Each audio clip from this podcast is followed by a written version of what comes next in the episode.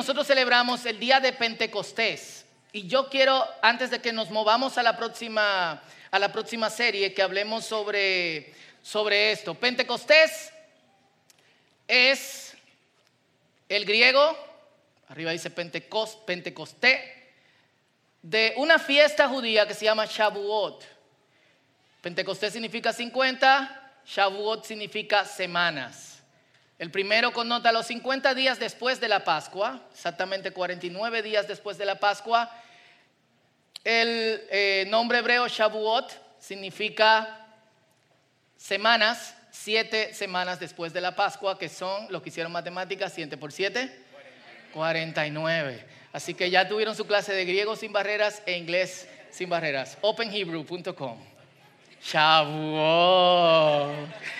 Eh, y el tema de hoy es importante porque nosotros necesitamos la llenura del Espíritu Santo. Y Pentecostés, aunque no es originalmente sobre eso, es de hecho la fiesta, donde se celebraba, entre otras cosas, y ahorita vamos a verlo en, los paralelos, la, cosecha o los primeros frutos, era una fiesta de primicias, es también el día en que nació la iglesia. Y yo siento, aunque crecí pentecostal, ¿cuántos crecieron pentecostales de los que están aquí? Y cantamos, yo me siento pentecostal, tú te sientes pentecostal, tú te sientes pentecostal, la cabeza, los pies. Yo tocaba batería antes, eh, y yo me acuerdo tocando batería en una vigilia, los coros duraban horas.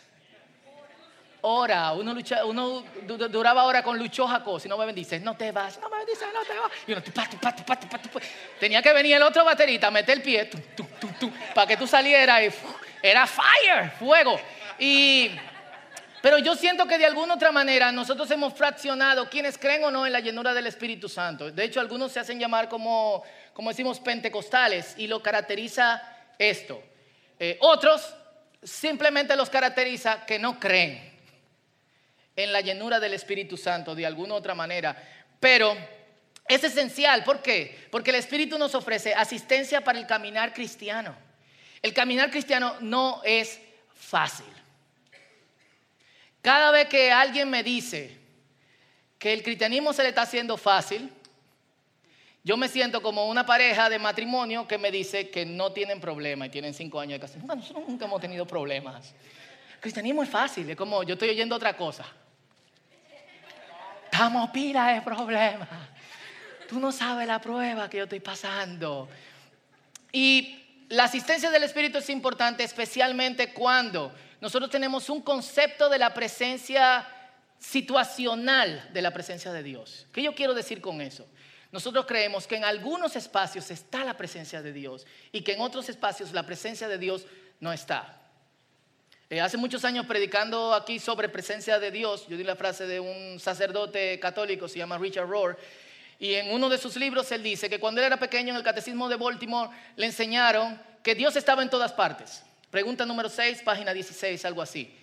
Pero luego el resto del catecismo se pasaba diciendo lo siguiente, que solamente Dios estaba en los templos católicos. Y no en todo el templo católico, sino en el, solamente en el altar. Y no siempre en el altar, sino cuando estaba el sacerdote arriba. Y no siempre si el sacerdote estaba arriba, solamente si el sacerdote estaba bien. Y no solamente si el sacerdote estaba bien, sino solamente cuando estaba haciendo la Eucaristía.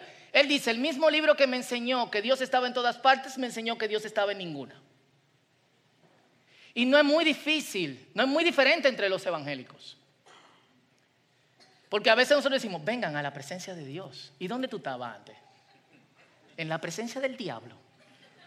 Y por eso nos sentimos, cuando yo vi esta película con Benjamín, La vida secreta de las mascotas, yo me sentí como que los cristianos somos así a veces. Eh, cuando sentimos que Dios está cerca, nos comportamos nítido. Cuando sentimos que Dios está lejos, wow, algo así. You be a good boy, Leonard. ¿Quién es el ámbito?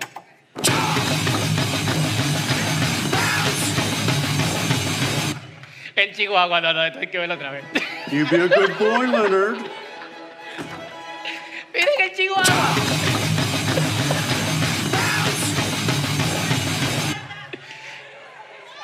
Full. Ustedes se ríen, pero a veces nosotros nos comportamos así. Es como, estamos en la presencia de Dios. Cambiamos la cara. Levantamos la mano Cuando salimos en un espacio donde entendemos que no está la presencia de Dios, perdón, yo tengo que reír, sentimos como que, wow. Y, por eso yo quiero que, que prestemos suma atención, no solo al evento, porque el evento que se narra en Hechos capítulo 2 nos da muchas pautas con respecto a, a la necesidad del Espíritu, pero también cómo el Espíritu se manifiesta. Pero también hacernos una pregunta. ¿Estoy lleno del Espíritu? Otra pregunta, ¿qué significa ser lleno del Espíritu? Otra pregunta, ¿cuáles son? Y vamos a intentar de contestarla todas en las dos horas que tenemos en el día de hoy, media hora. ¿Cómo se manifiesta el Espíritu Santo? Y si no lo tengo, ¿cómo yo me lleno del Espíritu de Dios? Y vamos a Hechos capítulo 2. Algunos tienen sus Biblias, capítulo, versículo 1 al versículo 13. Hechos 2, del 1 al 13. Si alguien necesita una Biblia, puede levantar la mano y le prestamos una. Así que, nítido. ¿Lo tienen? Hechos 2, del 1 al 13. Los que... Eh, página 870, lo que tiene la Biblia que, que prestamos. Y dice así, el día de Pentecostés, todos los creyentes estaban reunidos en un solo lugar. De repente se oyó un ruido desde el cielo parecido al estruendo de un viento fuerte e impetuoso que llenó la casa donde estaban sentados. Luego, algo parecido a unas llamas o lenguas de fuego aparecieron y se posaron sobre cada uno de ellos.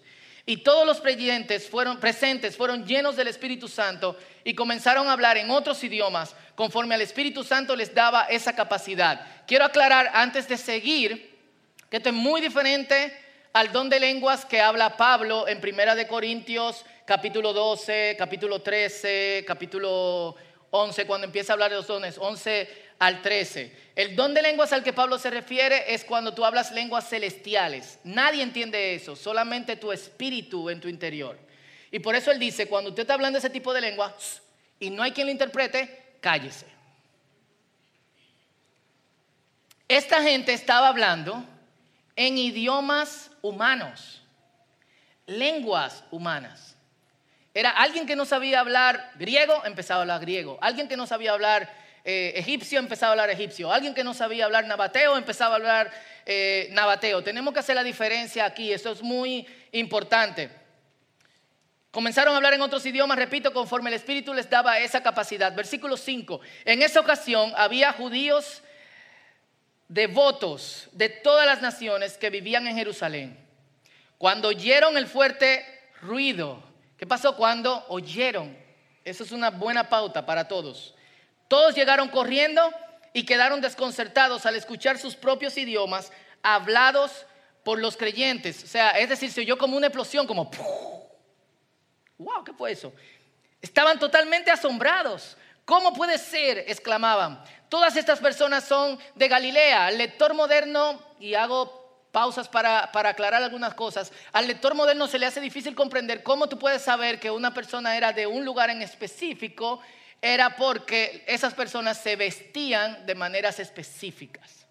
E igual como, por ejemplo, las tribus mayas en México, en Guatemala, Isabel de Guatemala está por ahí. Eh, y tú tienes los choles, y tú tienes los tzetzales, y tú tienes los chotziles, y cada uno tiene una vestidura similar, pero un dibujo que los diferencia.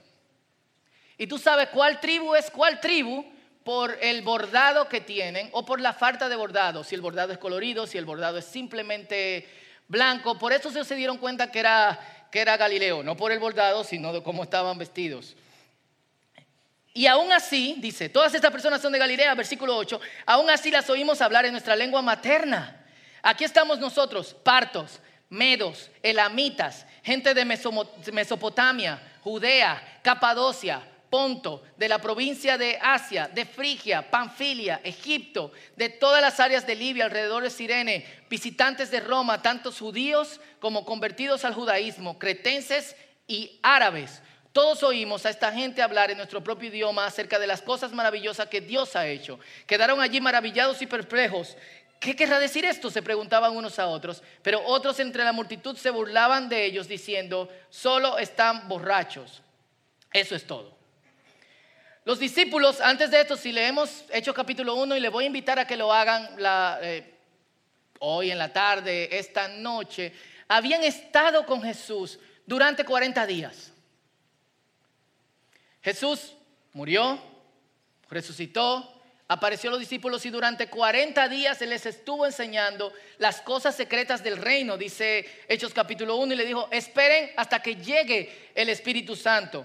La espera, que no había más nada que hacer después de la, de la ascensión, la espera hizo que 380 de 500 personas que habían, que habían visto a Jesús ascender se desesperaran y se fueran. Fueron siete días y calculamos que Jesús resucitó al tercer día y Pentecostés es 50 días después de la Pascua. Duró 40 días con ellos, son 43. Ellos tuvieron que esperar siete días. ¿Qué hay que hacer esos siete días? Esperar a que llegue el Espíritu. Pero ellos no sabían que había que esperar siete días. Ellos simplemente sabían que había que esperar. Y alguno, 380, le pasó como a Penélope. Penélope. Sintieron, no llega esto, me voy, yo tengo cosas que hacer. Otros 120 eh, se quedaron. Y antes de nada, me toca mostrarles algunos paralelos importantes entre la fiesta de Pentecostés y entre este evento de Pentecostés, entre la Pascua judía y la Pascua eh, y la muerte de Jesús. Estos son los paralelos y es importante que se lo graben porque no es fortuito. Ellos no sabían que, que el Espíritu Santo se iba a derramar sobre ellos de esta manera el día de Pentecostés. Pero si vemos los paralelos, nos vamos a dar cuenta que el Señor tenía esto cuidadosamente planeado. Primero, en la Pascua se celebraba y se sacrificaba el Cordero Pascual, celebrando la liberación de los israelitas. Jesús murió en la Pascua como nuestro Cordero Pascual. Hebreos dice que fue crucificado y sacrificado por nosotros una vez y para siempre, de modo que no necesitamos sacrificar corderos cada año por la liberación de nuestros pecados. En Pentecostés se celebra no solamente el día de la cosecha, sino fue el primer día en que los israelitas vieron en el monte Sinaí ardiendo en llamas muy parecido a lo que leímos en Hechos, fuego, viento y trueno, sonidos estruendosos, muy parecido también a lo que vimos en, en Hechos. Recibieron por primera vez la Torá, es decir, los primeros cinco libros de lo que nosotros conocemos como el Antiguo, el Antiguo Testamento. En Pentecostés, los discípulos reciben el Espíritu Santo. En el primer Pentecostés, la gente recibe las pautas del, del antiguo pacto en, el, en este Pentecostés que también inicia la iglesia, la gente recibe las pautas del nuevo pacto. Esto no es fortuito y por eso yo siempre les digo, cuando leamos las escrituras, aunque sea el Nuevo Testamento, exploremos en dos direcciones. También, aunque sea el Antiguo Testamento. Y algunas cosas a notar sobre este derramamiento del Espíritu. Se escuchaba se veía y había una demostración externa del mismo. No era secreto.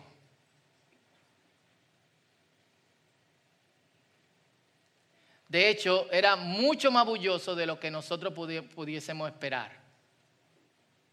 Para nada secreto.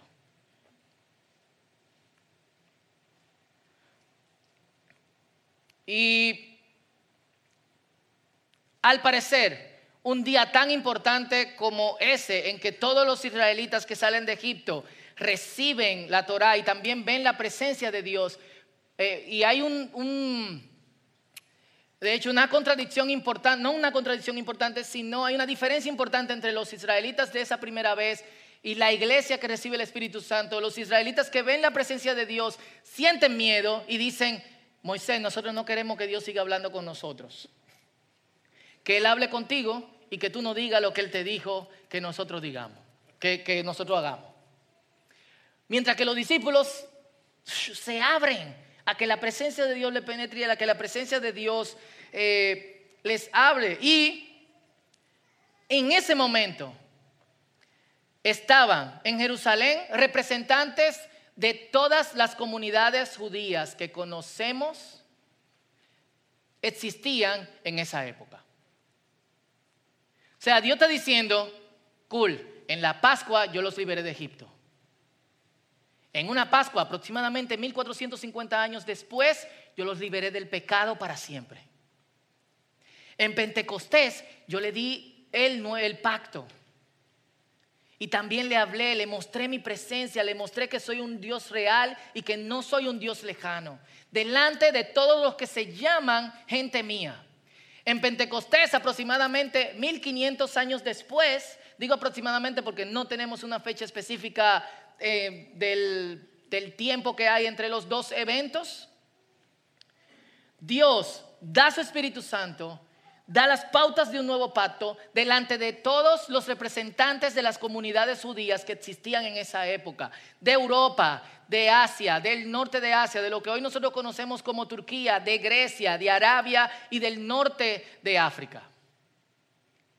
Entonces Dios elige estos eventos cuidadosamente, por eso los judíos entienden que Dios no es solamente un Dios interno guardado de experiencias personales, sino que Dios es un Dios de eventos. Y Dios es un Dios de eventos poderosos. Y por eso a veces la fe es difícil de explicar. ¿Están conmigo aquí? Estas cosas son importantes que la conozcamos. Por eso a veces la fe es, es difícil de explicar. ¿Por qué? Porque tú tienes una experiencia, un evento que marca tu conexión con Dios. Y tú no sabes cómo explicar ese evento a otra gente. Es como explicarle a qué sabe el chocolate a una gente que nunca lo ha probado. ¿Quién puede hacer eso? Bueno, el chocolate es como, ¿y de dónde sale? Crece en matas. Entonces, mucha gente ha tenido esta, y dice, yo no sé cómo explicarlo. Pero ¿cómo fue? Tú lo viste, tú oíste. Yo no, yo no sé. Porque Dios es un Dios de eventos. Y Lucas, que escribió los evangelios y también el libro de Hechos, acentúa la participación del Espíritu desde su evangelio. Juan fue lleno del Espíritu Santo para su rol de, la voz que clama en el desierto delante de Jesús. Su madre fue llena del Espíritu Santo cuando la visita María. Su padre es lleno del Espíritu Santo cuando nace su hijo. Su eh, Simeón fue lleno del Espíritu Santo cuando recibe a Jesús en las manos. Jesús fue concebido por el Espíritu Santo. Y Jesús cuando es bautizado por Juan tiene una presencia visible del Espíritu Santo cayendo sobre él. Y cuando va al desierto es dirigido por quién? Por el Espíritu Santo. ¿Por quién? Este es cool, lo hemos hablado creo que en algunos discipulados, pero es muy loco que Jesús es dirigido al desierto por el Espíritu. Porque nosotros no creemos muchas veces que el Espíritu puede dirigirnos a espacios difíciles donde podamos ser refinados. A veces creemos que es el diablo que nos dirige ahí. Una prueba del diablo, me está llevando el diablo. Te está llevando el diablo, pero quien te llevó ahí probablemente sea Dios para terminar con tu ego, con lo que queda de ti. ¿Qué es lo que interfiere entre nosotros y el Espíritu Santo? ¿Están conmigo? Amén. Vámonos pentecostales en esta mañana. Y Jesús, cuando inicia su ministerio, es lleno del Espíritu Santo. Y a partir del evento de Pentecostés, ser lleno del Espíritu Santo es un distintivo de todo creyente. Lo repito otra vez porque tiene que quedar claro. A partir del evento de Pentecostés, ser lleno del Espíritu Santo es un distintivo de todo creyente. En el Antiguo Testamento, las personas eran llenadas por el Espíritu Santo en un momento para hacer algo. Sansón fue lleno del Espíritu Santo para abrir la mandíbula de un león. ¿Quiénes quieren esa llenura del Espíritu Santo? Y no en el gimnasio jamás. Eh, Débora fue llena del Espíritu Santo para pelear contra los enemigos de, eh, de Israel. David fue lleno del Espíritu Santo para cantarle a Saúl, pero eran era como, te lleno, me voy. Ahora es esencial que seamos llenos del Espíritu de Dios.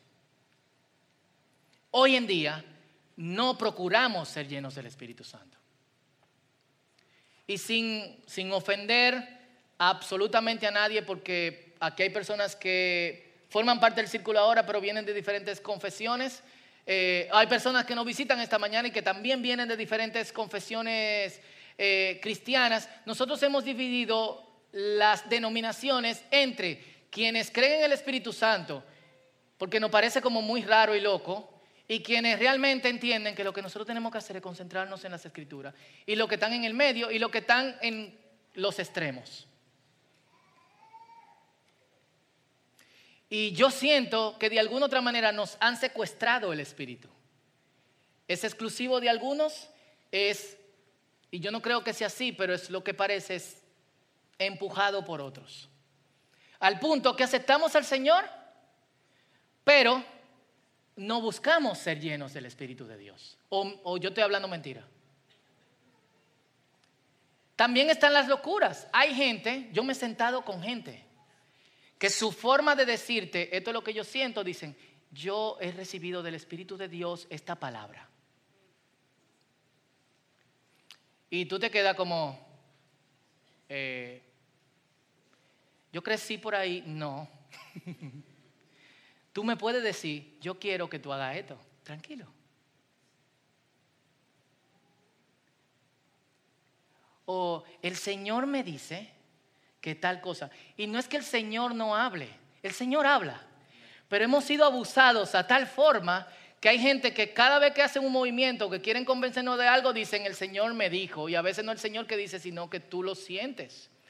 Entonces tenemos que aprender a saber cuándo el Señor dice y cuándo el Señor no dice. Y hay momentos que tú puedes decir, hermano, usted está erróneo, la palabra de Dios dice tal cosa.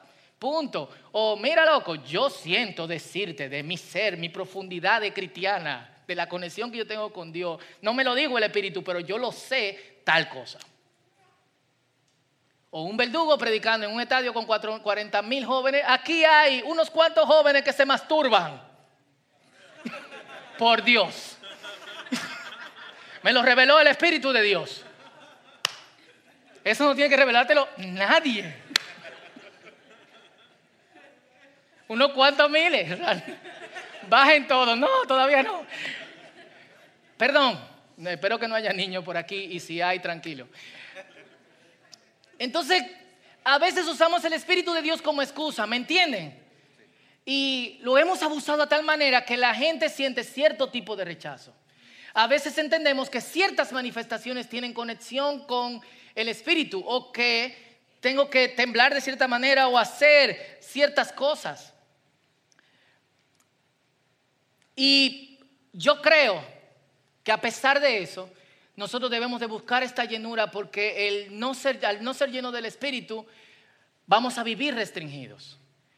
Un amigo compartió en Instagram hace algunas semanas este video. es un bicho, parece una mariquita o algo así. Bueno, yo no tengo perro. Pero chequen. A mí me llamó mucho la atención que al dibujar líneas, la cosa esa entiende que es un obstáculo. A veces lo aprende, a veces no. Muy loco. Y nosotros, cuando yo vi eso, yo dije, wow, es muy parecido a nosotros. Porque sin la propia llenura del Espíritu, hay restricciones bajo las cuales nosotros vivimos que nadie nos la ha puesto. Nos vemos abogados por los momentos difíciles cuando tenemos la asistencia de Dios. Nos vemos sumergidos en la culpa y sin querer acercarnos también a Dios. Y nos vemos en muchas ocasiones con ciertas posibilidades, pero nosotros mismos nos restringimos por miedo y por temor, a pesar de que las escrituras dicen que somos más que vencedores en Cristo Jesús. Y eso da pena, pero faltan las evidencias del Espíritu. Y muchas evidencias del Espíritu son también escasas. ¿Cómo yo sé que soy lleno del Espíritu? Si tú no sabes que no has sido lleno del Espíritu, no estás lleno del Espíritu. En la manifestación que vimos de Pentecostés, ¿qué había? Viento, fuego, ruido. Había una evidencia. Había gente que lo creía y había gente, a pesar de lo que estaba viendo, decía, estos tipos tan borrachos, y bueno, no sé a qué borracho le crecen una lengua de fuego en la frente, nunca he visto eso, pero está bien, vamos a darle un punto. Entonces no es punto de que alguna gente te crea o no, pero tú tienes que saber, ninguna de las personas que fueron llenas del Espíritu de Dios en el Nuevo Testamento o en el Antiguo Testamento fueron llenas sin saberlo. Dije, hey, yo creo que tú te llenas del Espíritu. ¿De verdad? Oh, wow. No sabía. Y el Espíritu no vino sobre nadie sin que esa persona supiera que había sido lleno. ¿Cuál es la evidencia del Espíritu Santo sobre la vida de la gente? Bueno, en la cultura que yo crecí, la evidencia de que tú habías sido bautizado por el Espíritu Santo era hablar en lenguas. Ahora, no hay pruebas bíblicas de que ser lleno del Espíritu Santo tú puedas hablar en lengua. Y hay un punto de, la palabra respecto de eso en Primera de Corintios capítulo, capítulo 12. Pablo hablando de los dones dice, unos profetizan, otros hablan en lenguas, unos son maestros y otros son líderes. Entonces, si unos hablan en lengua, todos hablan en lengua. El lenguaje es muy claro. ¿Quiénes dieron álgebra en el colegio? Y ninguno se acuerda, pero bueno, nos enseñaron el asunto de la lógica. Entonces, si unos son llenos y otros no, significa que no todos son llenos del Espíritu Santo, descartada la evidencia de que para ser lleno del Espíritu Santo yo tengo que hablar en lengua. Cool. ¿Cuál es la evidencia de que yo estoy lleno del Espíritu Santo? Gálatas capítulo 5. Mas el fruto del Espíritu es amor, gozo, paz, paciencia, benignidad, bondad, fe, mansedumbre, templanza. Contra esas cosas no hay ley. Yo conozco gente que habla en lengua y son unos desgraciados.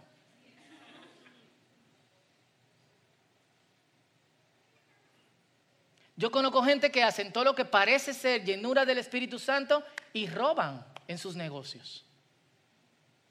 Entonces, o una cosa o la otra, hermano. ¿Sí o no? Entonces yo creo que la Biblia es muy clara. Cuando el Espíritu de Dios viene a tu vida, hay una evidencia, primero, moral. Hay una evidencia ética y hay una evidencia en santidad y en acción cristiana moral, ética y en santidad y en acción cristiana. Cuando yo digo en acción cristiana, me refiero a que tú tienes el deseo, tú sabes cuáles son tus dones y tú tienes el deseo de ejercerlos y de ayudar a la iglesia a que se edifique. Cuando yo digo moral, ético, me refiero a que tú tienes amor, gozo, Tienes también una estructura interna que te da la propiedad para enfrentar cualquier situación y permanecer tranquilo. Se llama paz. Tienes templanza, que es la capacidad de permanecer en un lugar, porque tú sabes que tú tienes que permanecer ahí, no importa lo que esté pasando. Bondad, algo que hace falta mucho en el día de hoy. Y fe. Así que con esto yo le estoy dejando dicho que tenemos que procurar ser llenos del Espíritu Santo. Y según el evento de Pentecostés, donde primero ellos fueron enseñados por Jesús, luego tuvieron que esperar y luego recibieron, hay una parte que nos toca a nosotros. La primera parte es ser enseñados por la palabra de Dios. Yo creo que, que que muchos de los abusos que hay con respecto al Espíritu Santo tienen que ver con personas que sienten que están llenas del Espíritu, pero no conocen las Escrituras. O personas que conocen, que, conocen las Escrituras, pero no entienden que deben ser llenados del Espíritu, solo sellados con el Espíritu Santo. Que son dos cosas diferentes. Cuando tú aceptas al Señor, eres sellado con el Espíritu Santo. Pero es muy diferente a ser lleno del Espíritu Santo. ¿Me da un amén? No se me duerman. Entonces primero tenemos que ser enseñados y luego tenemos que esperar. La espera puede desanimar a un grupo de gente. A nosotros no nos gusta esperar.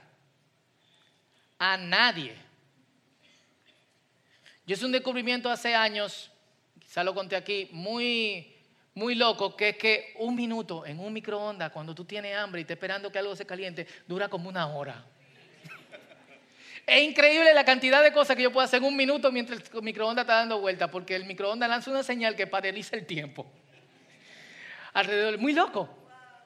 Eh, ¿Te diste cuenta, verdad? Ah. Ella puso una cosa en el microondas por 30 segundos, fue, terminó un proyecto con un cliente, le mandó un email a otra gente, volvió y faltaban 10 segundos. ¡Uh! muy loco. Y es la desesperación que nosotros, eh, que nosotros sentimos. Vamos eh, a un restaurante y, no podemos esperar 30 minutos a que te un sancocho o la carne o lo que, o, o lo que sea. Pero la espera es lo que mata lo que queda de ti. O lo que queda de lo que tú crees debe ser.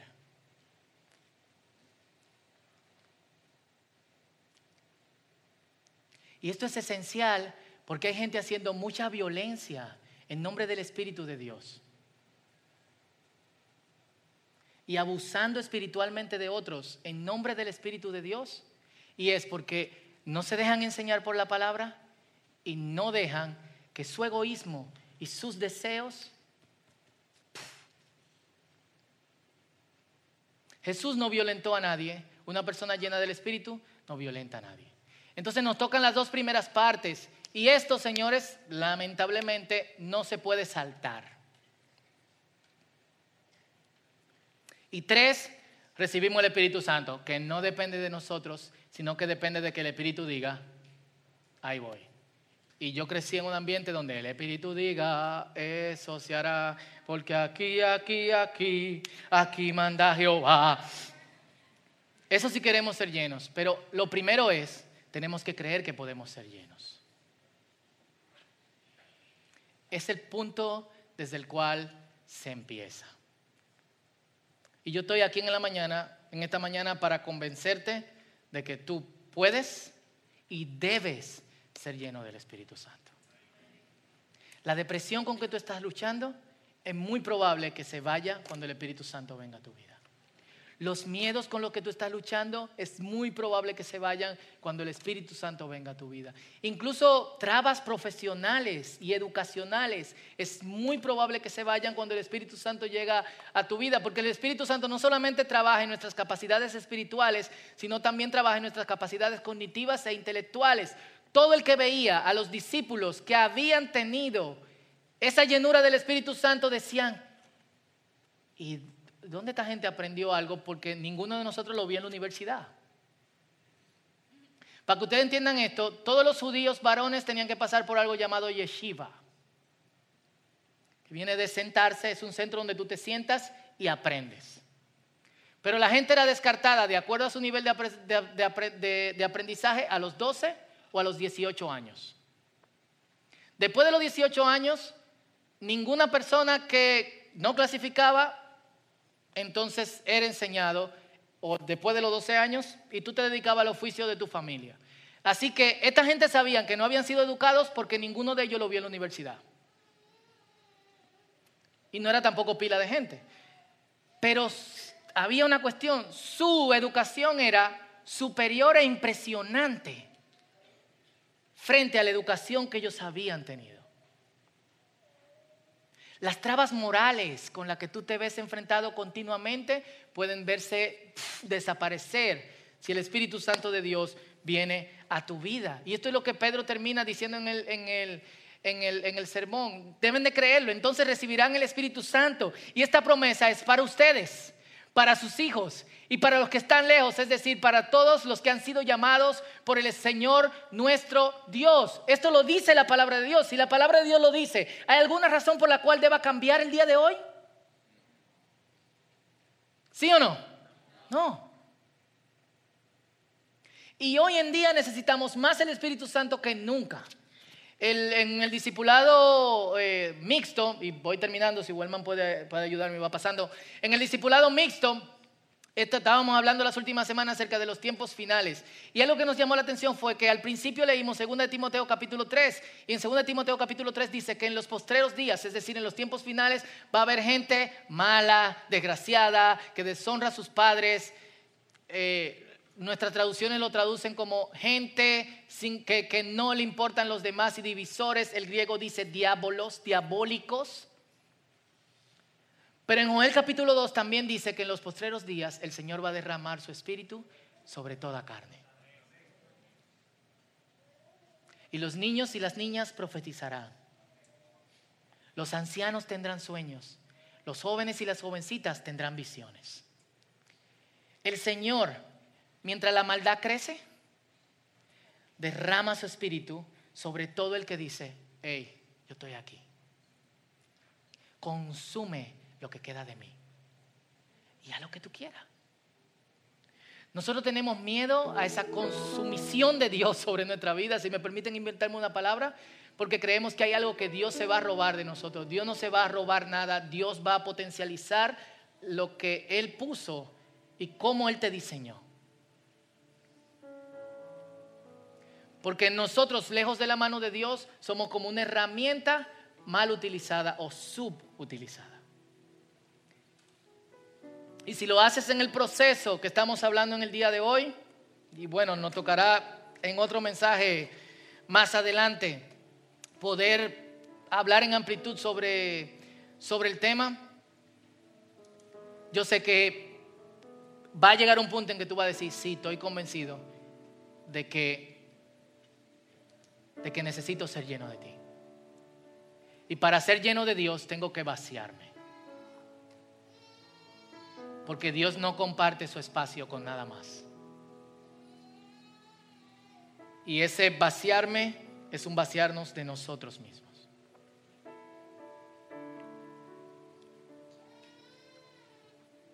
Y terminando, este es el punto que yo quiero llegar en esta, en esta mañana. Simplemente plantar una semilla en tu cabeza, tu corazón, dentro de ti. Se llama Todo creyente debe ser lleno del Espíritu. Es posible ser lleno del Espíritu y tú debes ser lleno del Espíritu. Así que te voy a pedir que te pongas de pie conmigo.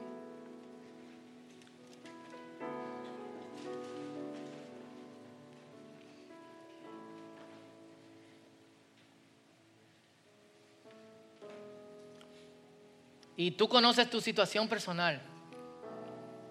Tú conoces tus prejuicios hacia lo que quizás conoces como llenura del Espíritu. Tú conoces también tu ignorancia sobre esto. Pero también tú sabes que tú necesitas la asistencia del Espíritu de Dios. Y damos gracias a Dios porque en medio de nosotros hay gente que está llena del Espíritu de Dios y ellos lo saben. Gracias a Dios esto no es una cuestión de todo el mundo, pero lamentablemente es algo escaso. Y eso me entristece. Así que me gustaría que te presentes delante de Dios. Quizá estás desanimado en tu fe.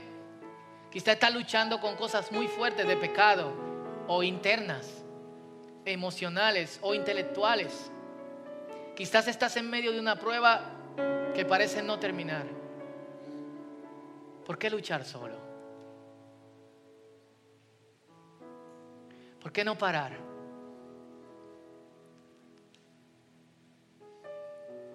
Y esperar.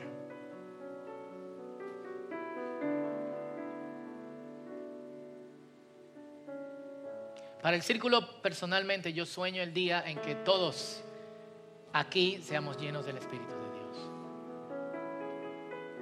Y es posible que en algunos pase ahorita, mañana, pasado. Es posible que en otros tarde más. Pero no paremos hasta que encontremos este llenar del Espíritu de Dios. Porque va, a haber un día en que vamos a querer buscar a Dios y no lo vamos a poder encontrar. La palabra de Dios dice, busquen a Dios mientras Él se deja ver. Llámenlo mientras Él está cercano. Así que preséntate hoy delante de Dios. Quizás es eh, tu repudio a ciertas experiencias externas. Quizás es tu ignorancia de algunas cosas. Quizás es que te educaron diciendo que ya algunas cosas pararon. Pero la palabra de Dios dice que esto es para todos, para todos.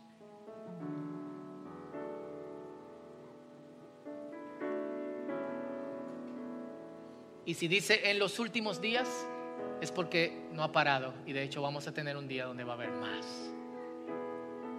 Así que por un minuto, antes de que oremos todos juntos,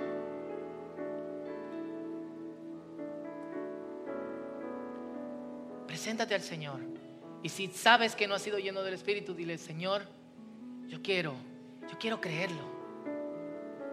Pero sobre todo yo quiero involucrarme en el proceso de ser lleno.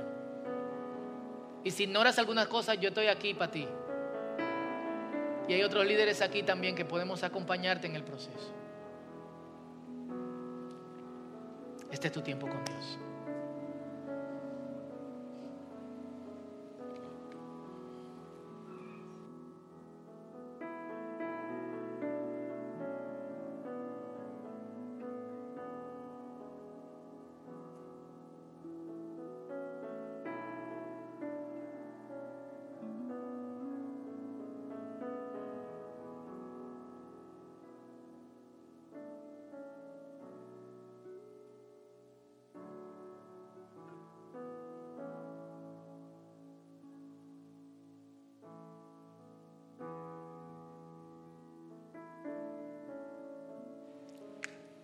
Te voy a pedir que abras tus manos como recibiendo algo, si quieres.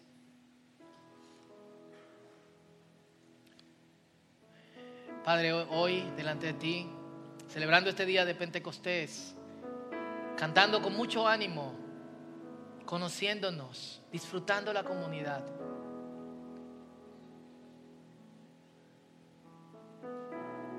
Creemos que todo creyente debe ser lleno de tu espíritu. Dilo conmigo, creemos que todo creyente debe ser lleno de tu espíritu. Y por eso, Señor, hoy venimos, abrimos nuestros brazos. Quizás este no sea el instante en que algunos puedan ser llenados, pero que este sea el punto inicial, que tú muevas nuestros corazones a ser enseñados por ti y a esperar.